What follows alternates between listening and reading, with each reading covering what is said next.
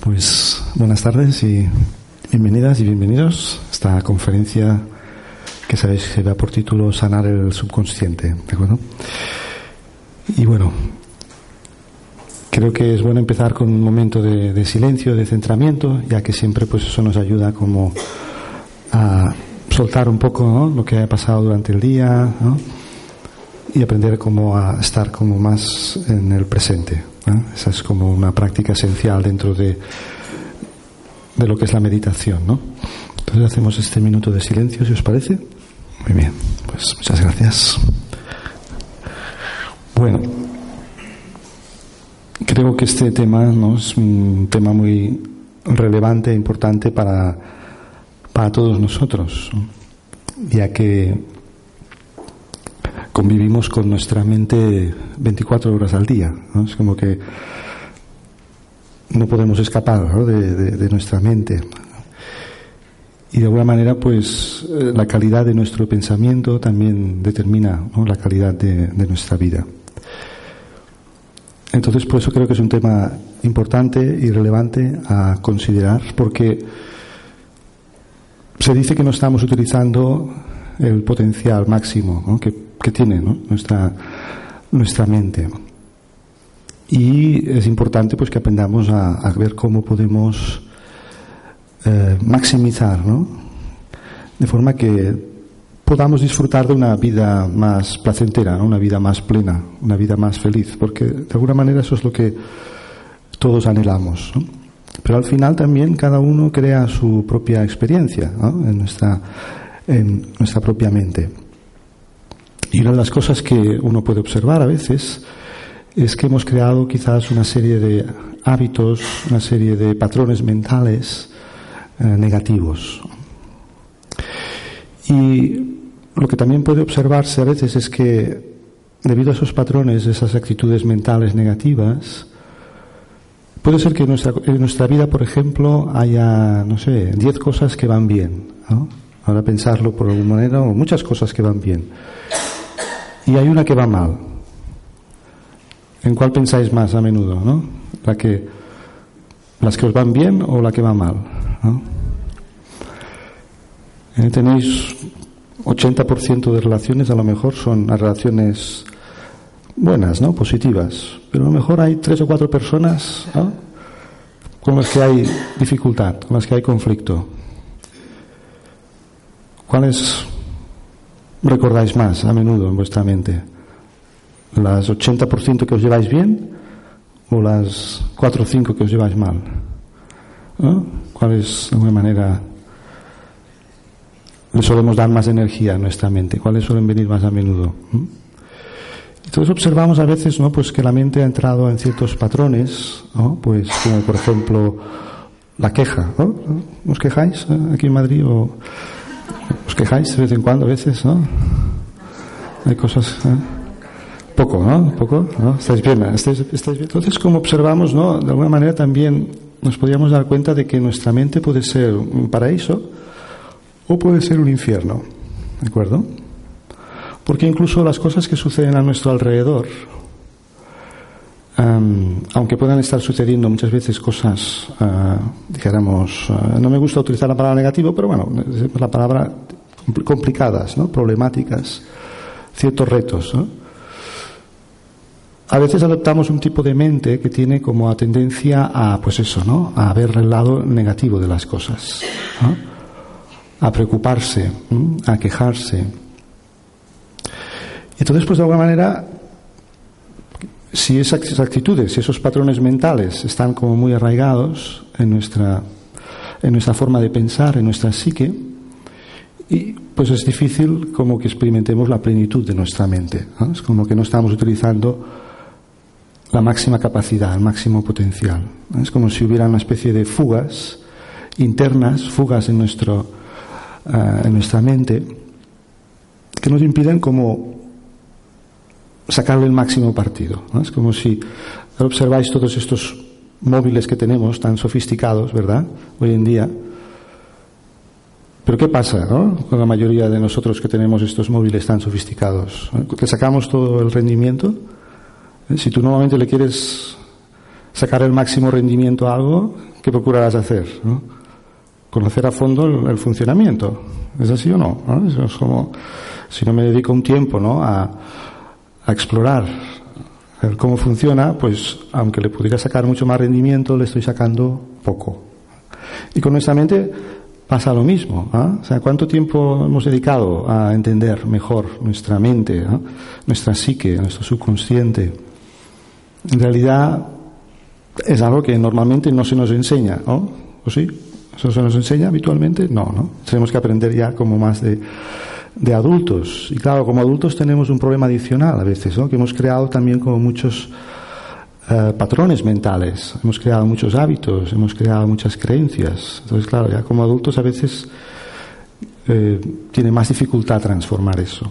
Entonces, hoy quería explicar en un modelo eh, simple, una estructura simple, un poco el funcionamiento interno de nuestra, nuestra mente, tanto la mente consciente como la mente subconsciente.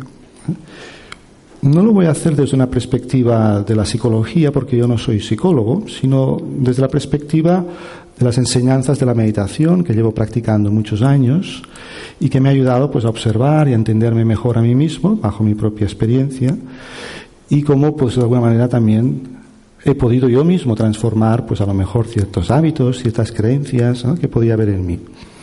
Entonces lo voy a enfocar desde, desde esa eh, desde esa perspectiva, porque sobre este tema pues podría haber muchos enfoques diferentes, ¿no? Pues la psicología daría un enfoque, la psiquiatría daría otro enfoque, pero yo le voy a dar el enfoque pues que desde la, desde la práctica de la meditación, cómo podemos realmente acceder a, a, ese subconsciente y cómo podemos extraer eh, lo, lo más lo más útil, ¿no? lo más beneficioso.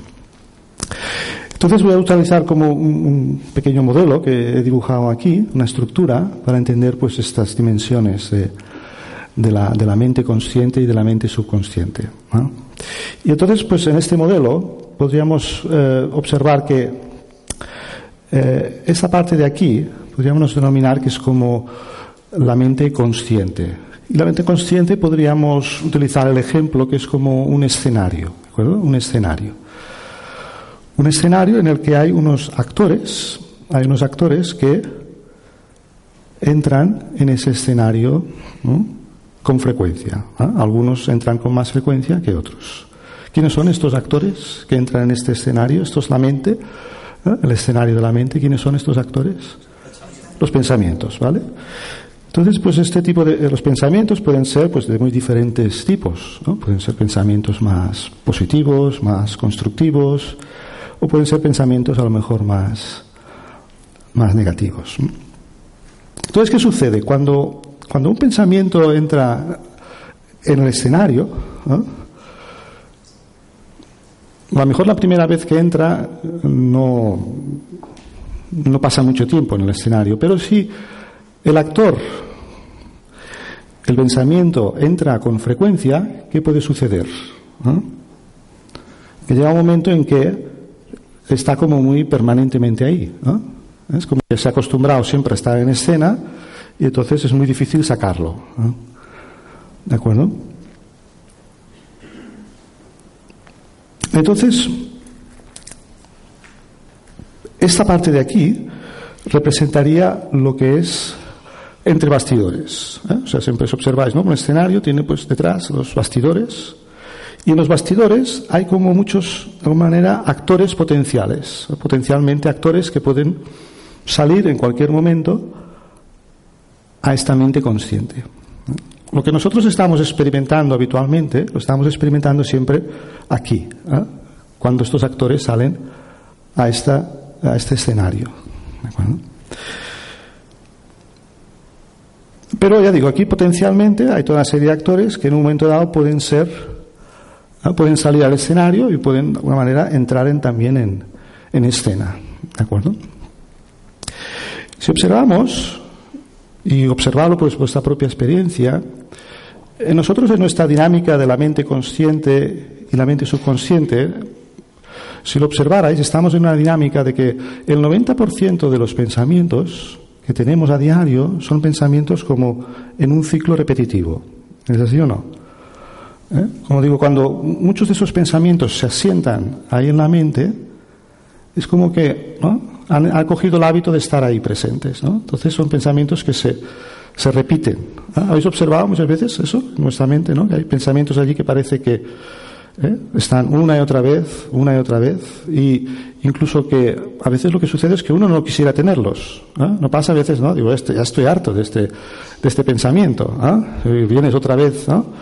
Es como un actor de estos pesados, ¿no? Que, le gusta estar ahí y atraer la atención.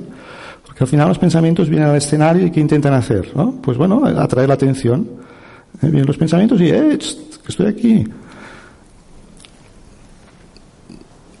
Y entonces, pues, está, hay esta dinámica y muchas veces hemos creado una serie de patrones cíclicos, ¿eh? en la cual los pensamientos son recurrentes, ¿eh? una y otra vez.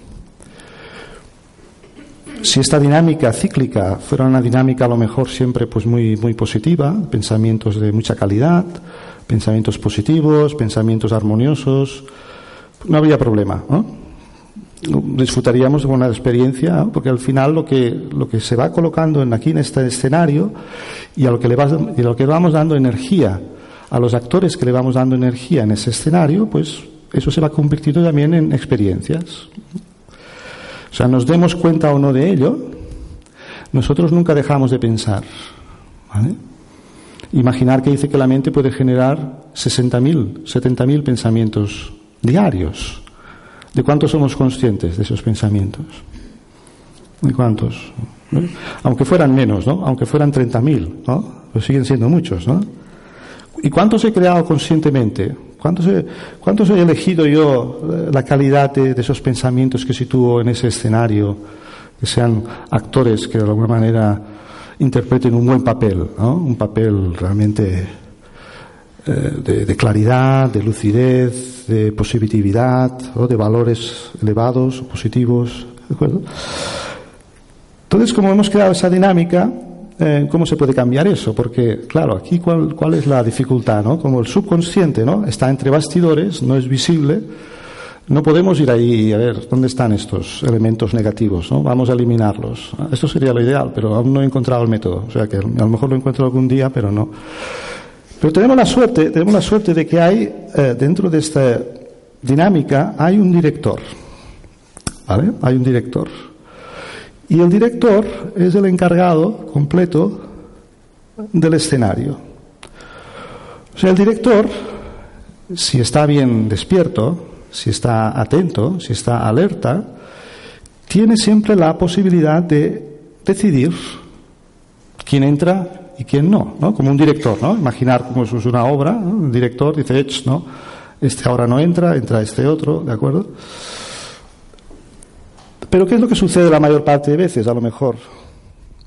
Este director no está despierto, no, está claro, ¿no? está consciente. Y entonces aquí, pues a veces a lo mejor está reinando como un caos, un caos. Porque le falta como la, la suficiente claridad para, de alguna manera, discernir y filtrar qué actores entran en el escenario. ¿De acuerdo? Nosotros también a veces utilizamos el lenguaje de que el, director es como el intelecto. El intelecto no en el sentido de la inteligencia, sino la conciencia. ¿ah? La conciencia que de alguna manera discierne. ¿ah? En un momento dado nosotros podemos, si observáis, darnos cuenta de lo que estábamos pensando y discernir, discernir el tipo de pensamiento que estamos teniendo. Si es un pensamiento eh, positivo, un pensamiento puede ser positivo, un pensamiento puede ser negativo, pensamiento puede ser inútil, desperdiciable, pensamiento puede ser mm, ordinario, ¿ah? necesario. pero a veces al director le falta como la clara ah, visión, la clara, le falta estar como bien despierto para estar constantemente decidiendo, filtrando exactamente qué actores son los más adecuados que entren en el escenario y qué actores de alguna manera deberían de impedirse que, que entren porque se convierten como una especie de ocupas, como una especie de acosadores que, nos, que nos amargan, ¿no? que nos amargan la, la existencia. ¿De acuerdo? Entonces, eh, ¿cómo podemos darle como más claridad a este director?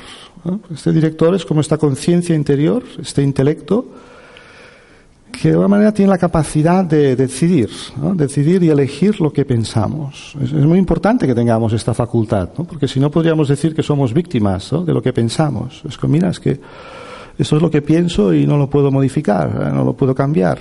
Pero al tener esta capacidad, los seres humanos, al tener esta facultad, de alguna manera, si esta facultad está bien activa, si está bien despierta, si está clara, puede de alguna manera cambiar la dinámica de lo que sucede en este escenario. ¿De acuerdo?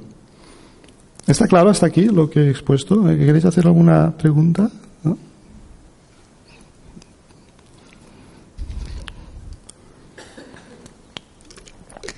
Entonces vamos a ver cómo le podemos dar un poco más de, de claridad para que este director, para este intelecto esté como de alguna manera más despierto, ¿no? más claro.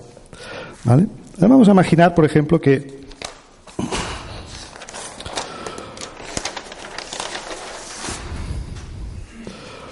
Vamos a imaginar que esta, que esta caja,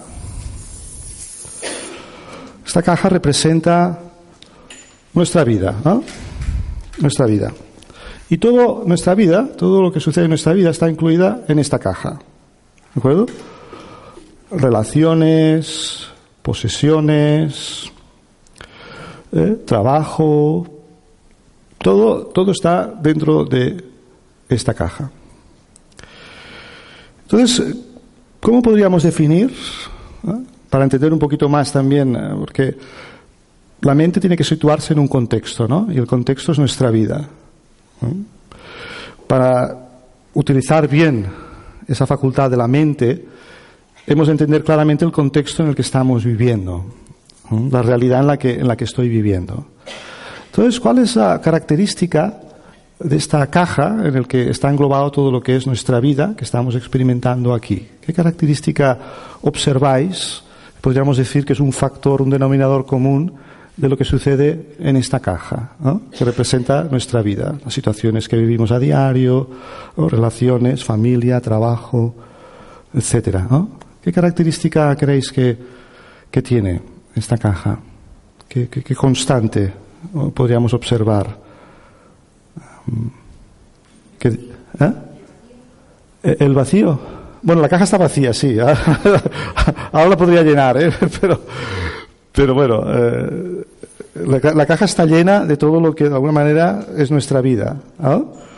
Esta, esta, sí que está vacía, ¿no? Pero simbólicamente, metafóricamente, simboliza nuestra vida y todo lo que ponemos en nuestra vida. Relaciones, trabajo, responsabilidades, posesiones, ¿de acuerdo? ¿Qué característica tiene lo que sucede en esta caja? Es dirigida, ¿no? ¿Eh? ¿Perdón? Es dirigida. Es dirigida. ¿Es dirigida por quién? El director. Bueno, el director puede ser que la dirija, ¿no? Pero a veces puede estar confundido, ¿no? Puede estar perdido en la caja. ¿ah? Un caos. Un caos, ¿no? Un caos. Eh, la, constante vital de, la vida, si observáis, un principio, un principio podríamos decir, ¿no? que rige nuestra vida en esta dimensión humana en la que estamos ahora, es el cambio. ¿Es así o no? ¿Eh? La, vida, la vida es cambio. ¿Sí? ¿Sí o no?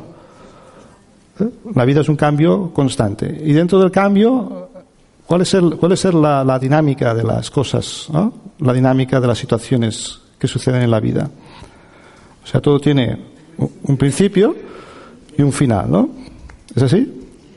Esta conferencia ha tenido un principio, ¿vale? Y tiene una secuencia, un desarrollo y un final, ¿no? Estamos ahora en esta escena, en esta toma, ¿no? Y luego terminará, ¿vale? Vosotros habéis tenido hoy una jornada diaria, ha tenido un principio, ¿eh? habéis ido a trabajar, habéis hecho vuestras rutinas, habéis llegado al final del día, ¿no? ¿Sí? De alguna manera, pues, ¿qué sucede? No? Venimos aquí y ¿qué actitud tenemos mientras estamos aquí, sabiendo que este acto tiene un principio y un final? ¿Cuál es vuestra conciencia mientras estáis aquí? ¿Qué conciencia tenéis mientras estáis, estáis aquí? De alguna manera, a nivel, subconsciente, ¿eh? quizás no conscientemente, pero a nivel subconsciente tenéis como una, una actitud. Receptiva, por supuesto. Pero ¿qué, so- qué somos aquí todos, no? ¿Qué somos en este espacio? ¿Qué somos todos nosotros? ¿Espectadores también? ¿Eh, ¿Cómo? ¿Conscientes? ¿Sí? ¿Actores también? ¿Aprendices? Sí. Pero si observáis, de alguna manera somos todos como invitados. ¿Eso no? No, no podríamos decir que nada de aquí, de este lugar, es, es nuestro, ¿verdad? ¿Hay algo que, que podemos decir es, es mío de este lugar? Estáis usando pues estas sillas, ¿no? Estamos usando todas estas facilidades, ¿no? Utilizo esta pizarra, utilizo estos marcadores, ¿no? Pero luego cuando termine la conferencia, no, no digo que me voy a llevar nada, porque digo que nada es mío, ¿verdad? Eso es como la actitud mientras estoy aquí, ¿cuál es? La de un depositario. Entonces, ¿qué sensación nos da estar en un lugar en el que estamos como invitados? ¿Qué sensación nos da? O sea, ahora, ahora lo hacíamos consciente esto, ¿no? Un fluir constante, ¿no? O sea, estoy invitado en un lugar. Cuando vais invitados a una casa, que os invitan, ¿no? A una fiesta, ¿no? A un lugar. ¿Cuál es vuestra actitud normalmente? ¿Eh? Te respeto, ¿no? Pero vas relajada, ¿no? ¿Tienes preocupaciones cuando vas invitada a algún lugar? ¿Tienes alguna preocupación? ¿Tienes una sensación de libertad, ¿no? Como igual cuando, cuando estás de turista en un lugar. Por ejemplo, yo he estado muchos años viviendo en Mallorca, ¿no? ¿Quién creéis que disfruta más de Mallorca? ¿Los que viven en Mallorca o los que van de turistas de allí? ¿Y, por qué? ¿no? ¿Por qué los que viven permanentemente en un lugar no disfrutan de la misma manera que los que van ahí de turistas? Uno uno, uno ¿eh? Porque es nuevo, pero porque saben también que están solo por un corto tiempo, corto tiempo, ¿verdad? Entonces, ¿cuál es la actitud del turista si habéis observado, no? Quiere vivir intensamente cada momento presente, ¿no? Y hace fotos, ¿no? Y está como queriendo disfrutar de cada momento presente. Y, y cuando estamos invitados a un lugar nos pasa lo mismo. ¿Eh? Queremos disfrutar, ¿no? Del, del- disfrutamos del presente porque no tenemos preocupaciones, ¿eh? no tenemos responsabilidades. ¿eh? No tenemos que pagar la hipoteca de la casa del amigo donde estamos, ¿no? Pero luego, ahora saldréis de aquí, iréis a lo que decís vuestra casa y, allí mantendréis la misma actitud o no. Cuando vais a vuestra casa, os mantenéis igual de calmados, de fáciles, de livianos, o os entran preocupaciones allí. Entran preocupaciones allí, tarea, responsabilidades, mi, mi tarea, mi responsabilidad. Entran preocupaciones allí, pero sigue siendo un espacio físico, igual que es este. ¿Dónde está la diferencia entre este espacio físico y el que decís vuestra casa? La actitud también y que de alguna manera ese lugar lo consideráis como vuestro, ¿no? Es como, digo, es mío, ¿no? Entonces, de alguna manera, como si observáis en, en esta caja, lo que sucede que es que en esta caja creamos una multitud de apegos. ¿eh? ¿Tenéis apegos a, a algo en este mundo? ¿En esta caja? ¿Hay cosas que tenéis apegos en esta caja? ¿Sí? ¿Muchos? Pero de alguna manera, este director, como decíamos, este director, esta conciencia interna, este intelecto, ah, así como un momento dado ahora nos podríamos hacer conscientes de que aquí somos invitados temporales, ¿podríamos tener la misma conciencia en referencia a este mundo? ¿De que somos invitados también en este mundo? ¿O hay alguien que tenga planes aquí para, para quedarse para siempre? ¿Tenéis planes para quedaros para siempre aquí? Es- está- ¿Estamos de paso o, o no también? ¿no? Estamos de paso, ¿no? y claro, de alguna manera, en toda, en toda situación en la que estamos en esta vida, como hemos dicho, todo tiene un principio y todo tiene un final, ¿sí? Nuestra vida también, ¿no? Ha tenido un principio y tiene un final. Y de alguna manera nos gusta el principio de las cosas, pero a veces no nos gusta el final, ¿verdad? Pero es ley de vida, ¿no? Es ley de vida. Entonces, ¿qué pasa? De alguna manera, ¿qué le ha pasado a este director? A este director, cada uno interno de nosotros, ¿no? Que quizás ha perdido la perspectiva de, pues precisamente de eso, ¿no? Como que somos viajeros en este mundo, que somos invitados. ¿eh? Somos como, estamos como de paso. ¿eh? Pero nos, porque nos falta una perspectiva superior, ¿no? Como estamos muy atrapados dentro de la caja, hemos creado como muchos apegos, muchos deseos. Eh, me preguntaréis quizás qué relación tiene con el subconsciente esto. Pues tiene mucha relación. Porque si os observáis, si yo estoy como muy atrapado en, en, esta caja y quiero de alguna manera desarrollo como mucha posesividad por las cosas que hay en esta caja, teniendo en cuenta de que todo lo que hay en la caja va a cambiar, nada va a permanecer constante, y además, ¿qué otra característica tiene la caja? Otra característica que tiene, aparte del cambio constante, que es impredecible. Nosotros más o menos podemos prever que todo irá bien cuando salga de aquí, ¿no? Pero yo qué sé. Yo tengo un amigo recientemente, por ejemplo, que eh, estaba muy bien de salud, ¿no? Estaba, se cuidaba mucho y tal, y tuvo un ataque de corazón, ¡pum! De golpe se fue. Nada, nada indicaba, ¿no? Que eso le pudiera pasar, pero ¿no? Dicen que es la mejor muerte, ¿no? Que se puede morir, ¿no? De un infarto, pero mira, ¿no? Dentro de que nos tenemos que morir, se puede morir de muchas formas diferentes, ¿no? Pero un minuto y se, se acabó, se acabó la obra, se, para él se acabó, se acabó el personaje, ¿no? Y de una manera, evidentemente, en la vida, no sé cuál es vuestra experiencia, pero en la vida, verdad que siempre se nos prepara para conseguir cosas dentro de la caja. ¿Es así o no? ¿Eh? Pues tienes que conseguir esto y luego cuando tengas esto tienes que conseguir esto, ¿no? Y luego esto. Todo en nombre de la felicidad, ¿no? Porque en realidad te dicen, ¿no? Si consigues estas cosas dentro de esta caja, ¿qué te dicen? Serás feliz, ¿no? Entonces, de alguna manera, vamos a esa consecución de cosas, pero alguien, alguien decía, ¿no? Un, pensador, un filósofo decía, se nos prepara para conseguir cosas, pero no se nos avisa que algún día esas cosas también se irán. O sea, no se nos prepara para la pérdida. Y la pérdida también forma parte del principio de vida. ¿eh? Todas las cosas que consigues dentro de esta caja, relaciones, sobre todo tres cosas, ¿no? que las que nos apegamos más, relaciones, posesiones y posiciones. ¿Eh? Posición quiere decir la, la poltrona, ¿no? La poltrona que uno tiene, ¿no? De, qué sé, de mando en algún lugar. Los políticos, ¿veis cómo no quieren soltar, ¿no? No quieren soltar su posición, ¿no? Es que están apegados a su, a su, a su posición, ¿no? Entonces, de alguna manera, eh, podríamos decir, ¿qué relación tiene eso con el subconsciente? Claro, si yo no estoy preparado para la pérdida, si, yo de alguna manera he creado como una red de muchos apegos y muchos deseos, a, a nivel, a nivel subconsciente, ¿qué hay? ¿Qué hay como así como hay una inseguridad, ¿eh? hay un miedo. Eso no. ¿eh? Porque en el fondo sabes, bueno, tengo algo, ¿no? Pues tengo una relación, pero digo, ¿y si te empieza a salir ese pensamiento de duda? Pero, ¿y, y si se va? ¿Y si me deja? ¿no? Porque como decíamos, ¿no? En la caja todo es impredecible. Entonces, claro, cuando eh, surge internamente un sentimiento de inseguridad, ya no puedo disfrutar plenamente de la experiencia dentro de la caja. ¿O sí? ¿Podemos disfrutar si nos sentimos inseguros? ¿Crees que una persona insegura puede sentirse en paz? ¿Puede amar eh, plenamente una persona que se siente insegura? ¿Mm? ¿Puede ser feliz una persona que se siente insegura?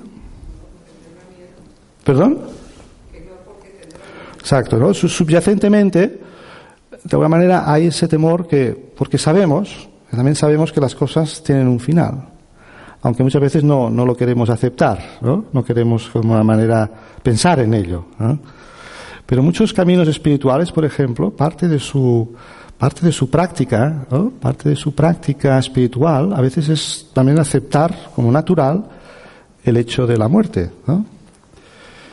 Es como algo que de alguna manera es como ley de vida, pero nos falta, como decíamos, una perspectiva quizás más amplia, más profunda de nuestra existencia. Si yo me veo solo como un ser mortal, como esta identidad física, eh, me veo con esta perspectiva más limitada, probablemente pues eh, esos miedos estén como siempre como muy presentes, ¿eh? porque sé que de algún día pues cualquier cosa puede suceder de forma imprevista, ¿no? Y, y aunque uno no piensa, no quiera pensar en ello, a nivel subconsciente está ese miedo latente. ¿no? ¿Está a veces o, no? O hay esa inseguridad. Entonces, como de alguna manera hemos de ver cómo podemos generar una perspectiva diferente, de forma que pudiéramos disfrutar de, de la experiencia dentro de esta caja y de todo lo que nos ofrece, la experiencia de la vida humana, sin de alguna manera tener que sufrir. Porque en el fondo, ¿por qué sufrimos? ¿Creéis que el sufrimiento es normal dentro de la experiencia humana? ¿Es inevitable eh, sufrir? ¿Sí? ¿Es inevitable? ¿Es inevitable? ¿Sufrir? ¿Sí? Es inevitable sufrir, ¿no? Es evitable, ah, perdón, es evitable. es evitable, ¿no? Pero de alguna manera sufrimos porque nos apegamos a lo que está sucediendo dentro de esta caja, ¿no? no entendiendo que todo es transitorio, que todo es temporal. En el, hay una, una, imagen muy, hermosa que se da en el budismo, ¿no? que comparan a la vida humana eh, como si estuviéramos en un, en un tren. ¿no? Si fuera la vida como un viaje en un tren. Y cuando nacemos, ¿no? es como si nosotros nos incorporáramos al tren de la vida, pero el tren está en movimiento, está en cambio. Entonces entramos en un vagón y nos encontramos pues con una serie de pasajeros, compañeros de viaje, pues nuestros padres, eh, nuestra familia, diferentes pasajeros que están ahí. Pero claro, dice, todos estamos en un viaje. ¿Eh? Pues algunos de esos pasajeros se van bajando, eh, abandonan el tren, se suben otros de nuevo. Luego vamos cambiando de vagones, vamos encontrando otros compañeros de viaje, pero cada uno tiene como un punto de destino en el que se tiene que bajar. ¿De acuerdo? Es como que, que llega una parada en la que cada uno se tiene que, bajar. Y entonces a lo mejor eso pues a algunos les pilla de sorpresa, ¿no? Dice, te toca de bajar, ¿no? Ah, no, no, yo no quiero, no, yo quiero soltar el tren, ¿no? Yo no quiero soltar el vagón, ¿no? No, no te toca, es tu parada esta. Pero bueno, la, historia se, también se completa con la que el viaje no termina, ¿no? Es como que terminas un viaje, te bajas de un tren y de alguna manera eh, te, subes, te subes a otro. Y una de las cosas pues, que necesitamos para que este director empiece a operar eh, con una nueva mirada, con una nueva perspectiva, eh, necesitamos eh, profundizar en esa comprensión de nosotros mismos, de quién soy yo y cuál es el propósito de mi existencia. ¿Eh? Porque yo, si yo me veo solo con una existencia humana, en el fondo, como digo, esa existencia humana tiene un principio y un final, y a medida que vea que el final se va acercando, pues no me va a gustar, porque final pues es final. Pero si de alguna manera yo pudiera desarrollar un tipo de experiencia, una perspectiva que me diera cuenta de que en realidad el final no es final, ¿no? es continuación. ¿eh? Te bajas de un tren, te subes a otro. Te bajas de un cuerpo físico y te subes a otro. De alguna manera eso no es solo suficiente entenderlo a nivel de, conceptos, ¿no? de ideas, sino lo ideal es llevarlo a un plano de experiencia. Y aquí es donde entraría también la función de la, de la meditación. La función de la meditación, de alguna manera, es acceder a que ese director pueda desarrollar una perspectiva distinta, ¿no? una perspectiva como global que le ayude a entender. Eh, a veces hay, un concepto que se utiliza, ¿no? Dice que si tú quieres encontrar soluciones dentro de esta caja, tienes que ver las cosas desde fuera de la caja, ¿eh? out of the box. ¿eh? Entonces, a veces, pues una de las cosas que nos ayuda a la práctica de la meditación es coger una perspectiva de observadores, ¿eh? como la que os estaba expresando antes, ¿no? O sea, jugar con estas ideas en la mente. Bueno, pues en realidad, si observáis, si estamos de acuerdo en que todos estamos de paso por aquí, ¿eh?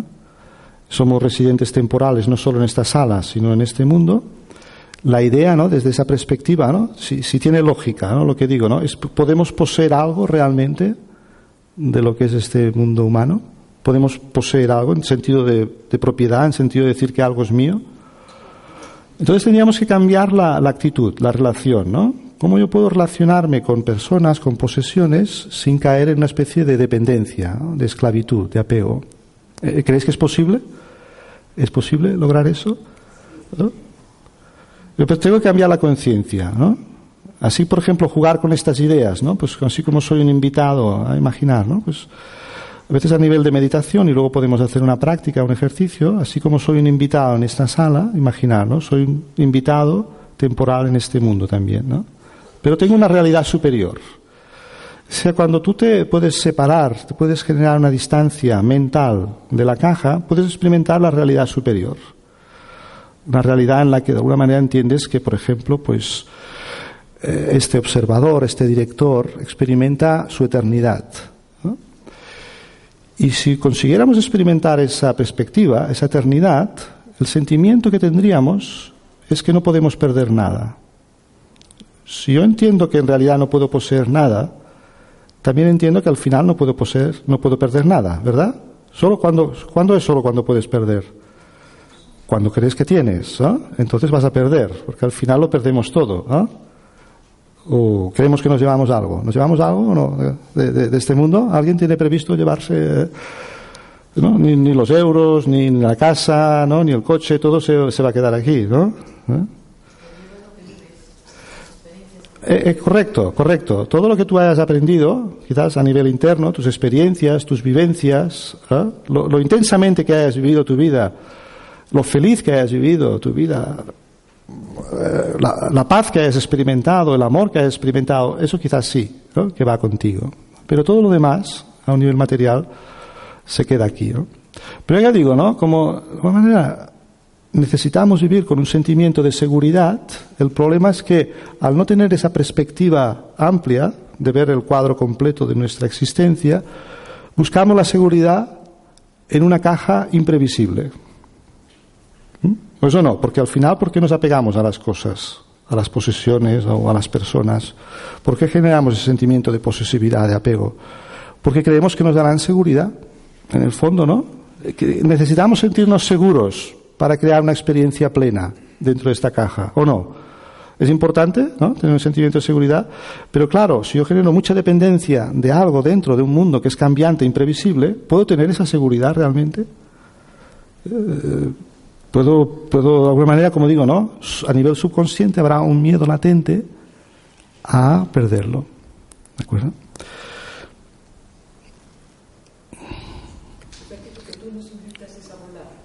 Mm. ¿Qué pasa? ¿Qué pasa? Que estamos todos nosotros, yo incluido, ¿eh? estamos tan atrapados en esta caja que el salirnos y experimentar esa realidad superior es algo que, ¿no? Es como cuando uno ha estado mucho tiempo, ¿no?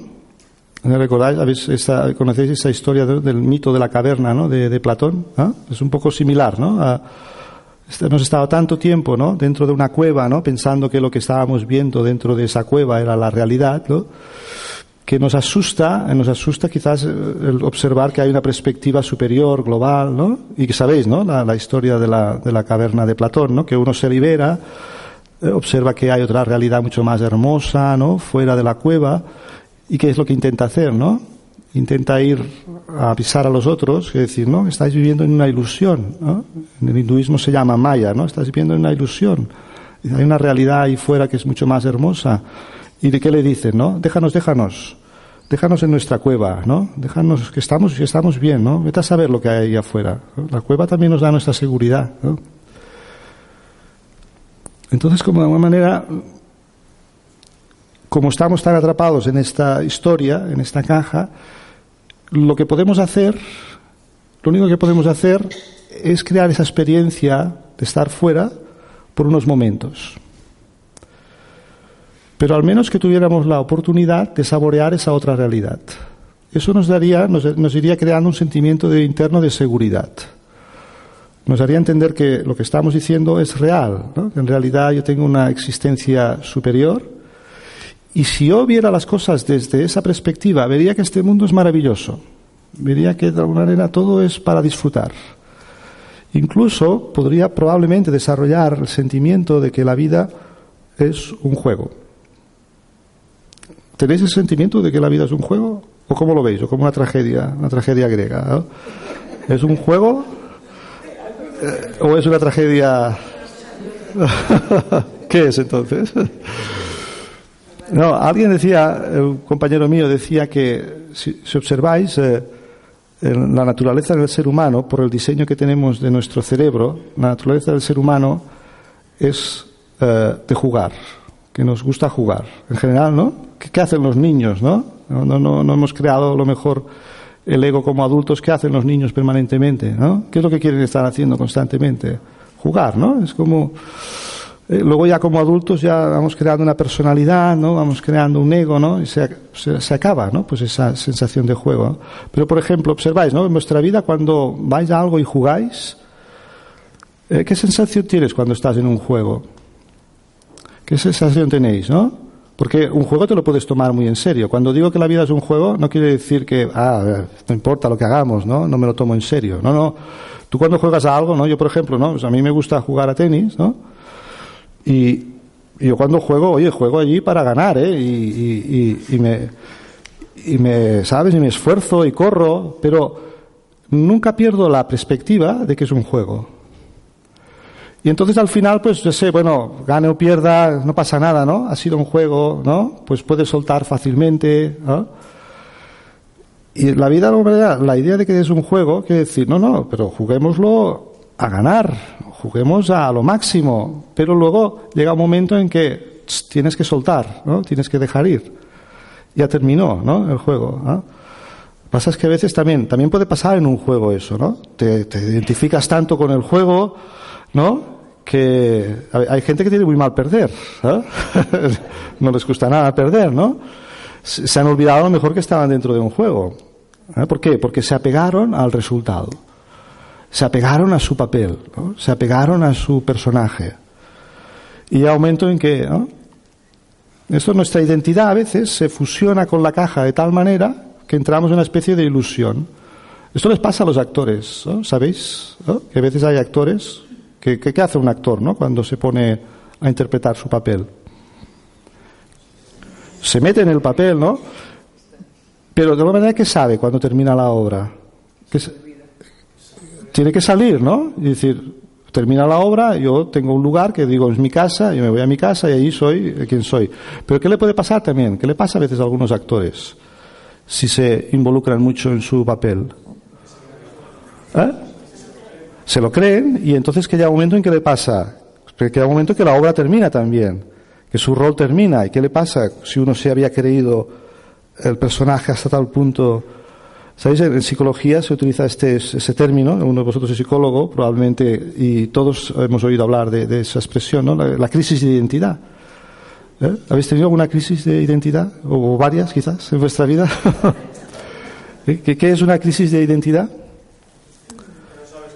Has- no sabes quién eres, ¿no? Pero te habías asociado a un rol dentro de esta caja, y como decíamos, ¿no? Como todo lo que sucede en la caja es, es temporal, tiene, está sometido a un principio y un final, cuando termina, y cuando digo roles, pues por ejemplo, pues ¿qué les pasa a mucha gente que trabajan toda su vida y luego les jubilan? Cuando les jubilan, ¿no? Y estaban como muy involucrados en su trabajo. Eh, a veces la gente se apaga, ¿no? Hay gente que, ya no le pierden interés por su vida. Habían centrado todo en su trabajo, su rol profesional. Ya la vida pierde sentido. Pero también puede pasar en el rol familiar. Es que hablan de este síndrome, ¿no? Habéis oído esto del síndrome del nido vacío, ¿no? ¿Qué pasa a los padres cuando los hijos se hacen mayores y el rol de padre o madre, como era el habitual, como lo estaba uno ejerciendo, cambia, ¿no? No quiere decir que lo siga haciendo, pero ya no de la misma manera, ¿no? Pero qué sensación tienen ¿no? los padres y padres y las madres cuando los hijos se van de casa ¿no? el, síndrome llaman el síndrome del nido vacío ¿no? se, aboló ¿no? ya se fue bueno quería ir terminando decir bueno cómo podemos también porque el tema sobre esta sanación del subconsciente de alguna manera cómo podemos eh, desde dónde podemos empezar a seleccionar qué tipo de actores entran en este escenario si el intelecto, si este director tiene la eh, suficiente claridad. De alguna manera, lo que buscamos también es seleccionar un tipo de pensamientos que estén basados, por ejemplo, en lo que afirmábamos antes. Cuando, cuando practicamos meditación, por ejemplo, utilizamos unas determinadas afirmaciones o imágenes que intenten traer ciertas memorias eh, del subconsciente a nivel como más profundo, ¿no? que son las memorias eh, de, la, de, lo que es la verdadera naturaleza del ser, ¿no? la, verdadera naturaleza del alma. Entonces, en lo profundo, la, la, buena noticia es que en lo profundo de este subconsciente, ahí podríamos decir, tenemos todos un valor base, unas cualidades básicas. Si habéis observado qué sucede cuando, cuando muchas veces uno medita, ¿eh? en vuestra experiencia, no sé si es la experiencia de vosotros, pero ¿qué es lo que sucede cuando medita a nivel de mente consciente y mente subconsciente? ¿Qué es lo que pasa? Que intentamos, cuando de alguna manera aquietar, ¿eh? minimizar el movimiento de, pensamientos, reducir al máximo el número de actores en el escenario. O sea, porque cuando está más activa la mente subconsciente? Cuando la mente consciente se calma. ¿Eh? O sea, yo solo puedo acceder a esas experiencias más profundas de paz, eh, de amor, de, dicha, que hay grabadas en el subconsciente, si luego aquietar, calmar ese movimiento constante que hay en la mente consciente. ¿Vale? Este oleaje constante. A veces un ejemplo que, que lo ilustra muy bien eso es, uh, si observáis el mar, ¿no? El mar cuando está como muy agitado el mar, ¿qué sucede? ¿no? Cuando hay muchas olas, que no puedes ver lo que hay en la profundidad. Pero ¿qué sucede cuando el mar está muy, muy calmado, ¿no? muy tranquilo? Las aguas están muy calmadas. Que puedes ver lo que hay en el fondo. ¿vale? Entonces, si nosotros queremos acceder a un tipo de memorias, de alguna manera rescatar, ¿no? Rescatar unas memorias positivas que hay en lo profundo de nuestro subconsciente, porque en el fondo, ¿sabes? Eh, como decíamos, ¿no? ¿Por qué la motivación de todos nosotros es de ser felices? Todo el mundo busca ser feliz, ¿no? Todo el mundo queremos vivir en paz. ¿Por qué? ¿Por qué en el fondo anhelamos eso, ¿no? Vivir en paz, ¿no? Tener amor en nuestras relaciones, ¿no? felicidad en nuestra vida, vivir tranquilo, vivir en paz. ¿Por qué? Porque a nivel de memorias profundas del subconsciente, eso es lo que, lo que somos. ¿no? Ese, valor base está en todos nosotros. Pero lo que sucede es que se han ido acumulando muchas capas en el subconsciente, porque en el subconsciente también se va grabando todo, experiencia, recuerdos, creencias, y de alguna manera esas memorias más profundas quedan como ocultas. Pero si habéis observado, ¿cuándo emergen de forma natural esas, a veces incluso tener que meditar? ¿Cuándo emergen esas memorias de una forma natural? Porque hay algo en psicología, ¿ves? se utiliza, dice, ¿qué, qué, ¿qué hace emerger pensamientos a la mente consciente? Hay un mecanismo que se llama asociación de memorias. ¿Eh? Asociación de memorias quiere decir, ¿no? Por ejemplo, yo tengo un hábito, pongamos el ejemplo el hábito de fumar. Asociación de memorias será de que yo hay determinados momentos del día que lo tengo asociado a fumar. ¿no? Acaba la charla, asociación de memorias, final de charla, fumar. ¿Sí? Eh, después de la comida, ¿no? asociación de memorias, final de la comida, fumar, cigarrillo. Es como un mecanismo automático, asociación de memorias. Pero si observáis, hay otro tipo de asociación de memorias positivas. Por ejemplo, cuando vais a una playa que es muy tranquila y calmada, el mar está sereno, una puesta de sol hermosa, ¿cuál es la asociación de memoria que surge en vuestro interior de forma natural? ¿Qué os transmite esa imagen? ¿No? Paz, serenidad. Si observáis, la paz y la serenidad y el bienestar que experimentas, ¿creéis que viene de la puesta de sol o del mar? ¿No? ¿La estás creando tú? La, la imagen externa activa la memoria interna. ¿Observáis? ¿no? Y eso también pues, puede pasar en las relaciones, por ejemplo, ¿no? Pues hay alguien que me transmite un sentimiento amoroso, ¿no? Y activa en mí también la, la, la, sensación, el sentimiento de amor. ¿no? O hay a veces, a nivel meditativo, ¿no? Hay los místicos, ¿no? Los místicos que experimentaban a veces esa especie de fusión con la divinidad, ¿no? Experimentaban con una especie de dicha, de, de amor, pero en realidad ¿qué estaban experimentando? Estaban experimentando algo que está en todos nosotros. Entonces, en realidad, cuando meditamos también queremos acceder a esas memorias más profundas de la, del subconsciente y no estar tan pendientes a lo mejor de, de posibles registros negativos que hay grabados allí, ¿sabes? Porque a veces, ¿qué pasa, no? A veces hay como ciertas memorias adquiridas en la vida que podríamos decir a veces, ¿no? Pues malas experiencias, ¿no? determinadas creencias limitantes. El otro día estuvimos hablando del tema de las creencias, eh, ciertos traumas, ¿no? Que haya podido tener una persona. Entonces eso dificulta a lo mejor pues acceder a esa experiencia. Uno intenta meditar, nos pasa eso muchas veces, ¿no? Intentas meditar y te empiezan a venir recuerdos a lo mejor que no son agradables, ¿no? Que no son positivos.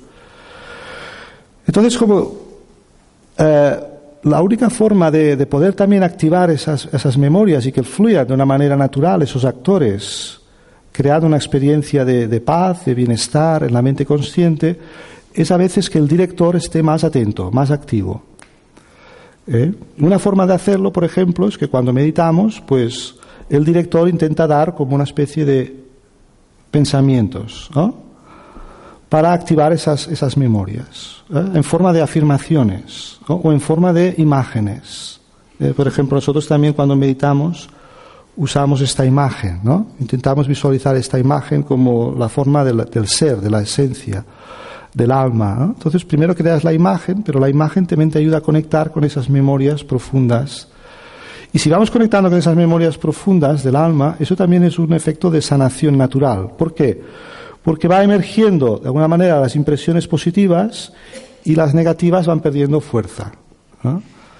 El planteamiento que hacemos en la práctica de la meditación, al menos como la practicamos en Brahma Kumaris, es no, no te estés tan pendiente de lo negativo que pueda haber grabado allí, ¿sabes? Porque ahí es que nos podemos perder. Hay gente que te dirá, no, tienes que averiguar pues la causa por la que eso se grabó en tu infancia y buscar la causa, pero es que a veces la causa puede traerte otra causa y, te puedes perder ahí, ¿no? Te puedes perder. ¿Cuál fue la causa? La causa. Y bueno, y una vez la sepa la causa, ¿qué pasa? Tengo que volver al presente y tengo que hacer algo con mi presente. ¿Qué hago a partir del presente? Porque estas memorias positivas solo se afianzarán la mente consciente, estos actores, en la medida que yo también esos pensamientos los pase a la acción. Al final también eh, todo esto solo toma fuerza en la mente y estas memorias se, se vuelven naturales dentro de ese escenario cuando uno también lo lleva a la práctica. ¿eh? Sea, por ejemplo, no es suficiente que yo a un momento dado me sienta a meditar y experimente cierto relax, cierta paz, sino que de alguna manera la paz que voy experimentando en mi meditación debería luego de haber una continuidad y se debería demostrar en mi personalidad. ¿vale? Para que la paz se fuera asentando de tal manera que yo fuera un ser pacífico en mis palabras y en mis acciones, no solo en mi pensamiento. ¿Eh? Si yo quiero hacer que la paz sea algo integrado en mi personalidad, tengo que actuar pues de una manera diferente, tengo que eh, pues evitar todo tipo de actitudes que puedan engendrar una violencia, ¿no? Tengo que desarrollar una serie de virtudes como la tolerancia, la paciencia, la compasión, y entonces llega un momento en que la paz eh, se convierte en algo que está como muy bien anclado ¿no? en mi conciencia. Y lo puedo como de alguna manera, ya no, ya no tengo que hacer esfuerzos para ser un ser pacífico, ¿no? para ser un ser calmado, ¿no? la serenidad. Y quien digo la paz, pues la paz sería como una base importante. Pero luego a partir de la paz pues puedes construir una mayor seguridad interior y expresar pues también el amor y expresar la, la felicidad. ¿vale? Pero luego todo eso la prueba de que tú lo estás integrando y de que esos actores están realmente bien arraigados en la mente es que uno también lo lleva a la acción. Si no llevamos a la acción lo que experimentamos en la meditación, no tendrá fuerza, no tendrá suficiente poder. Tiene que haber como una especie de continuidad en nuestra experiencia meditativa para luego también lo podamos eso ir como experimentando momento a momento en nuestra vida. Y entonces a veces también pues lo que usamos es como una serie de para estimular estas memorias más positivas. O sea, por ejemplo, Eh, con esto ya termino, ¿no? Dice, ¿sabéis los dos momentos que el subconsciente es más sugestionable? Porque al subconsciente también se le puede enviar como mensajes, ¿no? El director puede enviarle mensajes al subconsciente. Hay quien incluso habla, por ejemplo, que el subconsciente, eh, la cuando está más activo, ¿sabéis cuándo es el subconsciente? Cuando dormimos. ¿eh? Porque es como si la mente consciente, el escenario se apagara, ¿no? Pero la mente subconsciente sigue eh, activa y por eso también observamos en los sueños. ¿Es así?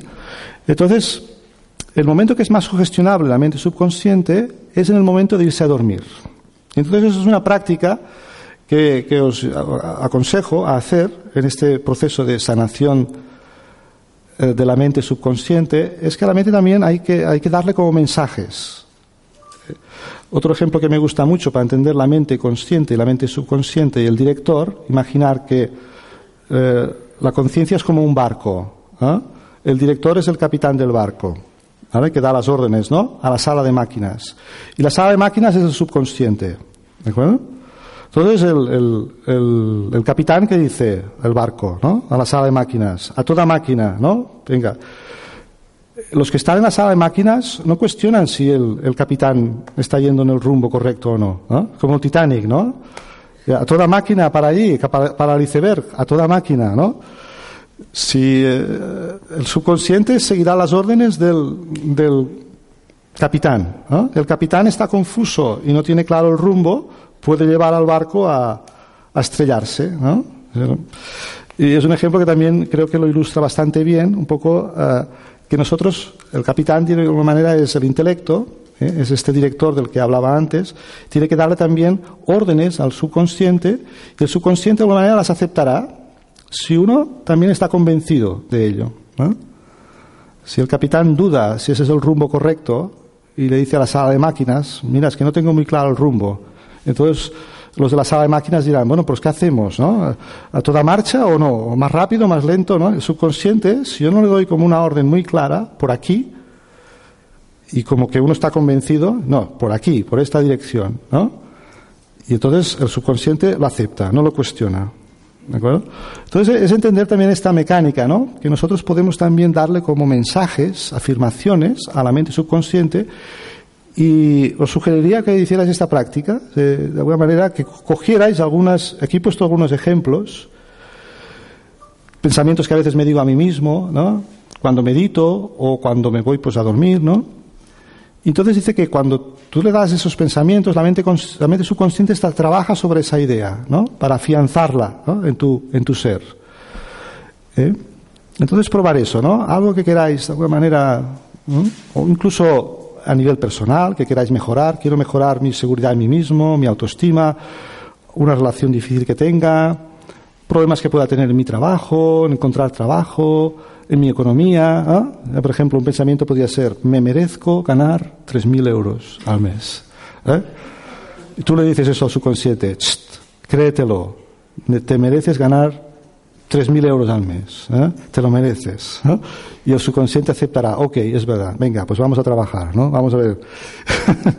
y entonces se mueven energías, ¿no? Porque al final el pensamiento es energía. El pensamiento es energía y energía que se está como de alguna manera irradiando, ¿no? En el, en el fondo, el tipo de pensamiento que nosotros creamos es la realidad que atraemos. ¿eh? Y eso también lo podemos de alguna manera estar activando a nivel subconsciente. Para que atraigamos, incluso a nivel subconsciente, dice, cuando hagas una afirmación a tu nivel, a tu nivel consciente, nunca le digas, por ejemplo, no quiero esto. Porque el no, eh, el subconsciente lo interpreta como decirle, quiero esto. No quiero enfadarme más. Es como si tú estás diciendo, enfádate.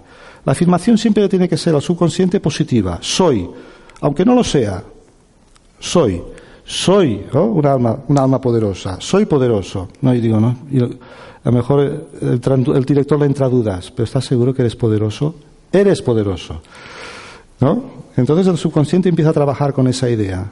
Conecta con las memorias de poder del alma. ¿no? Haz emerger esas memorias.